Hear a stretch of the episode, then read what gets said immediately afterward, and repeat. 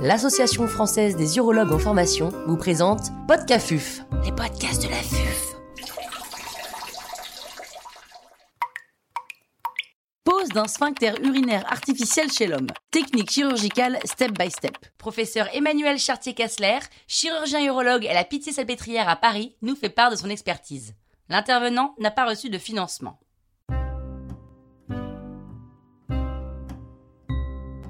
Quel est le patient idéal pour un sphincter artificiel urinaire dans la prise en charge de l'IUE masculine? Le patient idéal est celui qui présente une incontinence urinaire d'effort typique, généralement survenue après chirurgie de la prostate, le plus souvent aujourd'hui prostatectomie totale pour cancer, et parfois chirurgie de l'adénome de prostate ou hypertrophie bénigne, et on peut voir aujourd'hui quelques séquelles des traitements les plus récents, comme de la résection transurétrale de prostate. Le patient qui sera un candidat au sphincter artificiel urinaire doit avoir moins de 80 ans, cette limite étant bien sûr adaptée à l'âge physiologique, mais les tissus doivent être pris en compte pour ne pas aller mettre des sphincters chez des patients trop âgés. Le patient idéal est celui qui a des bonnes fonctions cognitives, celui qui est capable de manipuler la pompe avec ses doigts de main droite ou gauche, et on aura pris la précaution de savoir de quel côté il souhaite la pompe, généralement du côté de la latéralité du patient. Quelle voie d'abord? Pour quelle dissection de l'urètre? Il existe en fait deux voies d'abord qui sont bien décrites, qui sont la voie d'abord périnéale et la voie d'abord pénoscrotale.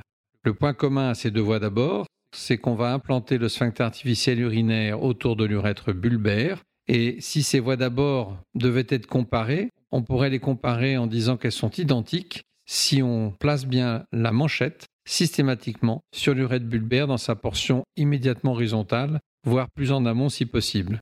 Raison pour laquelle la voie périnéale est préférentielle, puisqu'elle donne un abord direct sur la zone d'urètre la plus tonique, la plus épaisse et la plus profonde dans le périnée, qu'est l'urètre bulbaire. Certaines équipes prônent d'aller mettre la manchette dans la portion verticale de l'urètre bulbaire.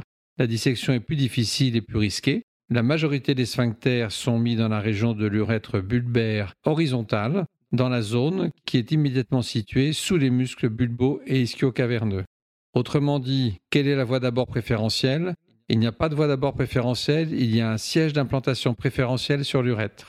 La voie d'abord pénoscrotale avait été développée pour ne faire qu'une incision, aller mettre la manchette sur l'urètre et aller mettre le ballon et la pompe par la même voie. Elle est aujourd'hui beaucoup moins utilisée et en tout état de cause, si elle est utilisée, elle est utilisée qu'une contre-incision pour mettre le ballon en sous-péritonéal et ne surtout pas l'introduire par le canal inguinal avec les risques d'expulsion inhérents à cette voie d'abord. Pour se résumer, la voie d'abord idéale est la voie périnéale avec une incision à l'aplomb du raid bulbaire et une incision inguinale à l'aplomb du canal inguinal pour la mise en place du ballon dans des conditions satisfaisantes afin qu'il ne vienne pas se hernier dans le canal inguinal.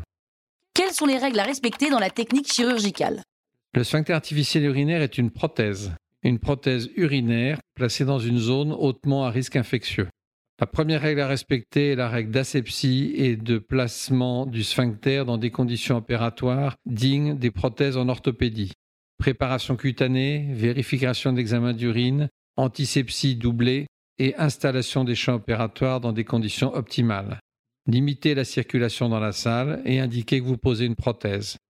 Le risque majeur, c'est le risque infectieux et le risque de perte totale de la prothèse pour le patient. Deuxième élément technique à respecter, la bonne incision pour être au bon endroit sur l'urètre.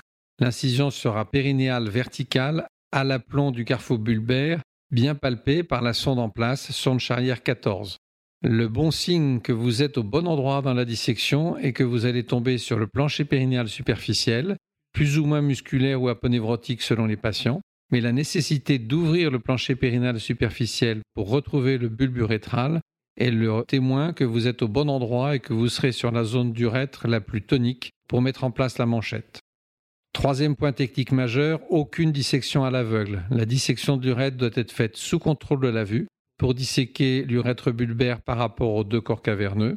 Il faudra savoir que la zone postérieure de l'urètre est intimement adhérente à l'angle dièdre des corps caverneux et que de ce fait, il faut savoir sectionner ce rafet médian postérieur pour libérer l'urètre en arrière et passer un lac puis le mesureur. Autrement dit, dissection pas à pas, sous contrôle de la vue, bien exposée, soit avec l'écarteur dit de Lone Star, soit avec des aides et des écarteurs de bœuf. Quatrième point, l'urètre étant disséqué, il est suffisamment libéré pour mettre le mesureur et permettre la mesure du bon calibre de manchette. Usuellement, les manchettes étaient de 4,5 après chirurgie bénigne de la prostate et de 4 pour les patients opérés d'un cancer de prostate. Ne jamais mettre en première intention les manchettes de 3,5. La manchette de 4 sera choisie usuellement, toujours mesurée et en cas d'hésitation, choisir la taille au-dessus que la taille au-dessous. Il vaut mieux un patient qui ait quelques fuites en s'asseyant qu'un patient qui érode rapidement. Vous allez choisir la manchette, vous aurez aussi à choisir le ballon. Le ballon doit être un ballon 61-70 cm d'eau, c'est-à-dire un ballon qui suit les recommandations de l'ICS que vous retrouverez publiées en 2015 avec Jacques Corcos en premier auteur et qui vous redonne toutes les bonnes recommandations. L'étape suivante de la technique, après mise en place de la manchette, est de préparer l'incision inguinale. Dans l'idéal, le ballon doit être placé en sous-péritonéal latéro-vésical. Si la zone n'est pas accessible du fait d'antécédents chirurgicaux ou radiques majeurs, il pourra être placé en pré-péritonéal derrière les grands droits. Ne jamais placer le ballon dans le canal inguinal, il va se hernier et l'efficacité du sphincter en sera réduite au point que le patient sera incontinent et gêné par le ballon qui fait hernie dans la région agunoscrotale. Le ballon est gonflé à 20 ml et selon vos habitudes, soit vous pressuriserez, soit vous mettrez 21 ou 22 pour compenser le volume de la manchette. Ayant suivi ces bonnes pratiques, la fermeture doit être faite sous contrôle de la vue afin d'éviter toute ponction par les aiguilles des tubulures la pompe est mise en place en ayant dilaté par des bougies afin d'éviter au maximum le traumatisme et l'hématome.